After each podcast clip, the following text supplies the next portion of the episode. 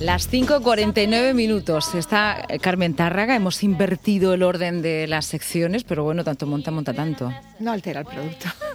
Seguimos viniendo con nuestras botas. Carmen Tárraga, muy interesante este capítulo que vamos a, a empezar, ¿vale? Si te parece bien. Porque hemos hablado de emociones, hemos hablado de ocupación de los espacios, de, bueno, pues todo lo que tiene que ver con la vida cotidiana. Y si algo que tiene que ver con la vida cotidiana, son las frustraciones. En plural. En Sí. plural, sí, hombre, no una frustración, No, eso ya es otra cosa, ¿no? Pero así de vida cotidiana, ¿cuántas veces eh, en el trabajo, en los estudios, e incluso en relaciones personales, esto no me ha salido? Y entonces uno se frustra, se enfada y odia al mundo, ¿no? Sí. He hecho un resumen así básico. ¿Lo has hecho? Mm, Te podemos otorgar parte premio de a la frustración. El, pre- el premio a la psicología de la frustración de las 5 de la tarde. Pues gracias, gracias. No es un premio muy Pues, animoso, pero... Sí, sí, pero muy realista. Sí. La frustración la tenemos ahí.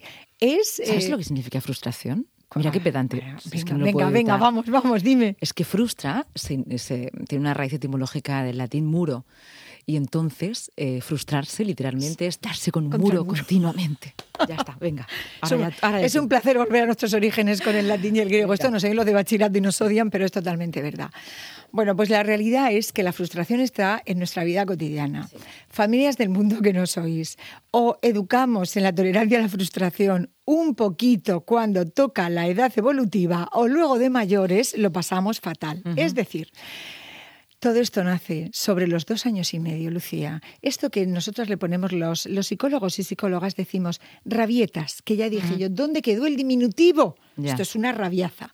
Pues mirar, de verdad, eh, si en general pudiéramos tolerar la frustración, en los primeros años nos iría bastante mejor la vida, pero no preocuparos porque lo podemos reaprender en cualquier momento de la vida. Espero, porque si no... Sí, eh, pero es verdad que en los, los dos primeros años las madres y los padres lo dan todo, que si comida, la, la temperatura, le quito la ropa, todo fenomenal. ¿Qué ocurre? Que a partir de los dos años ya todo ser humano dice, ah, pues yo quiero esto.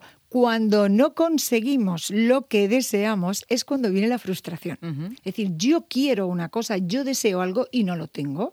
O sea que Frustración imagina- tiene que ver con deseo. Sí, sí. Luego tenemos que diferenciar entre deseo, Deseo y necesidad. Estaba el otro día viendo una cosa y me acordé de ti. Digo, pero si es que vamos al día de deseo y necesidad, si es que- porque realmente el- la frustración nace yo deseo algo. No yo necesito. No, es yo lo deseo. El ejemplo más claro en un niño de dos, tres años sería quiero jamón serrano, quiero chocolate, estoy en un supermercado y estoy viendo que ahí hay huevos Kinder y los quiero porque los estoy viendo. O estoy en casa de mi abuela y sé que ahí hay chocolate detrás de esa puerta del armario porque lo sé yo. Entonces en la, en la edad adulta me puedes traducir el objeto Ay, directo de eso. He sido buena persona hoy para que no, para no escocer a muchas personas de mayores. No tenemos tolerancia a la frustración. Lo quiero porque lo digo yo y ahora. Ejemplo más Es yo claro. y ya. Yo y ya. Ejemplo más claro. Te vas a una cafetería, podríamos hacer. un- Yo me lo Sí, paso es que esto bomba. es vida cotidiana, vamos allá. La Camarero. cafetería. cam- Sí. cam- Y tú lo miras y dices, perdona, estábamos siete aquí esperando a tomarnos el café Sí, con leche. quiero ese café yo ya. Yo, por favor. Sí. ¿Eh? Bueno, pues eso y si no se lo pone el camarero, Uh, se se enfada. enfada, se enfada. Y En las colas, a la hora de hacer colas, los cines, los autobuses, bueno, el supermercado, el Venga, supermercado. las colas, sobre todo las colas. Bien. Eh, pero esto, esto es muy mm, Es que esto es- psicología de la vida cotidiana. Esto es más que de la vida Ya, cotidiana, esto es, la vida real. Hay que saber gestionarlo, porque uno que tolera la frustración, En yo me pongo en la cola, me espero, pero hay una señora o un señor atrás que no tolera la frustración Ya y quiere colarse. Eh, incluso algunos se, cuelan. Que tenemos que sacar mano de nuestras habilidades sociales y decirle. Pero lo pasamos mal, Carmen, en esos momentos. Estoy segura que los oyentes que nos están escuchando dicen, es que es, Es verdad, cierto. cuando está haciendo una cola y alguien se me cuela, es que lo he pasado mal. Claro. E incluso o en un café pidiendo y se me viene alguien por... Es verdad, lo que vamos pasando mal. Pues Ayúdanos vamos- a no pasarlo mal ahí. Vamos Venga. a distinguir.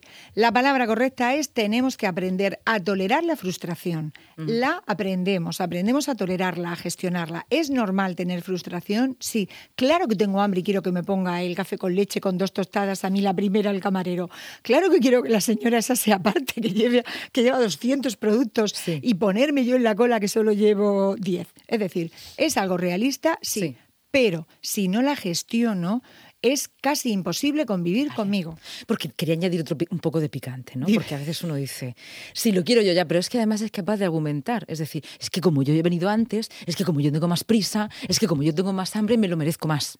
¿Sí o no? Todos los esques son mecanismos de defensa Ajá. que utilizamos cuando somos irresponsables. Ha quedado claro la irresponsables. Sí. Si Esto yo decir, dijera cuando tengas un esque, un esque ahora es porque hay empiezo, "Ay, responsabilidad. Es que Lucia, ay, ay, Lucia, perdóname, es que se me ha hecho todo lo que todos los rollos que yo te pueda contar con un esque delante, en el Es una 87% de los casos son mecanismos de defensa, eh, son excusas que puede que algún día fueran verdad y yo ya me las he copiado y las utilizo en el momento que me da la gana. Continuamos con Venga, nuestra sí, frustración. vamos allá. Es decir, nosotras o nosotros queremos obtener algo, que queremos, tenemos un deseo.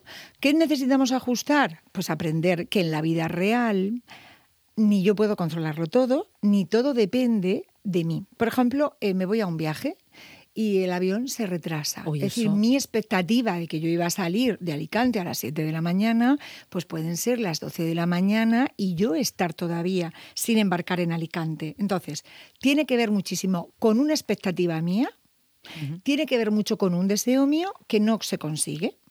Entonces, que cuando decimos eh, aprender a tolerar, pues eh, una cosa que podemos hacer esta semana Venga, es ejercicios. la próxima cola que veas en el supermercado, te Ponerte pones la última. en la más larga que veas. Lo estoy diciendo totalmente Estos son ejercicios, real, ejercicios para, aprender tolerar. a tolerar la frustración. Sí. Oye, esto está muy bien, Sí. ¿eh? Si tenéis hijos, adelante, sí. las personas que tengan que convivir con frustraciones, Por favor, pónganse en la cola más Paco, larga. ahí te pones ahí, Porque eso nos ayuda, ¿no? Es un ejercicio que lo dijo Carmen Tarrabeta y a la cola. Mañana no va a haber ninguna cola corta. Estamos ahí todos, yo también, escúchame, que estoy que, esto hay que seguir gestionándolo diariamente. Venga, no, como ejercicio está bien. Pues venga. mira, otra cosa- ¿Nos ayuda a desarrollar la paciencia o qué? cuando tengamos hijos, hijas, eh, sobrinas y demás. Eh, Uno de los ejercicios de la tolerancia de verdad es con los cumpleaños. Cuando una persona dice, ¿cuánto me queda? Y entonces aparece la madre y dice, le quedan 12 días para tu cumpleaños. Otro ejercicio para, para tolerar de jóvenes es eh, cuando van a venir los reyes y tú el otro está, ¿pero cuándo vienen? Y tú, dentro de ocho días, dentro de siete días, dentro de... Eso va ayudando desde, desde niños, de verdad, de los dos años, a tolerar la frustración. Otro también muy bueno de, de jóvenes es cuando sois varios hermanos, es el cumpleaños de tu hermano, todo el mundo le lleva regalos y tú estás esperando pillar algo.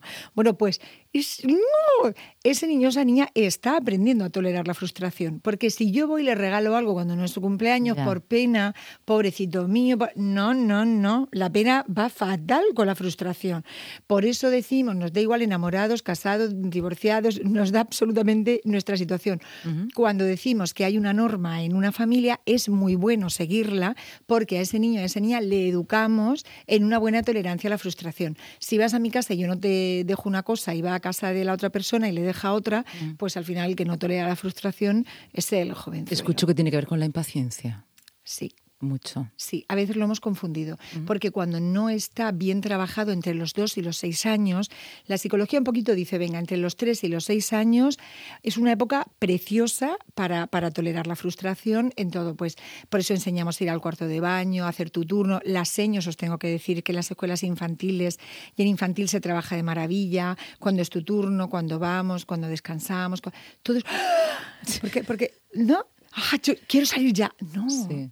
Paco, cuando venga tu compañera de la ya. Bueno, pues esas pequeñas cosas que parecen muy sencillas, si lo conseguimos a los seis años, mi más enhorabuena a esa familia. Claro, la pregunta es, eh, ¿hemos ido a la escuela todos? Sí, ¿Todas? sí, pero en Y luego casa- vamos a los bares, ahora ya con 40, 50, y algo ha Se pasado. nos ¿eh? olvida. ¿Qué ha pasado, Porque Carmen, no ahí? siempre en todas las Con familias. la cafetería, los supermercados, las colas, la puerta de urgencias. Bueno, ¿eh? bueno. ¿eh? Venga. En el colegio, en el colegio a veces tenemos pautas educativas más estables que en la familia. Sí, ¿no? Sí.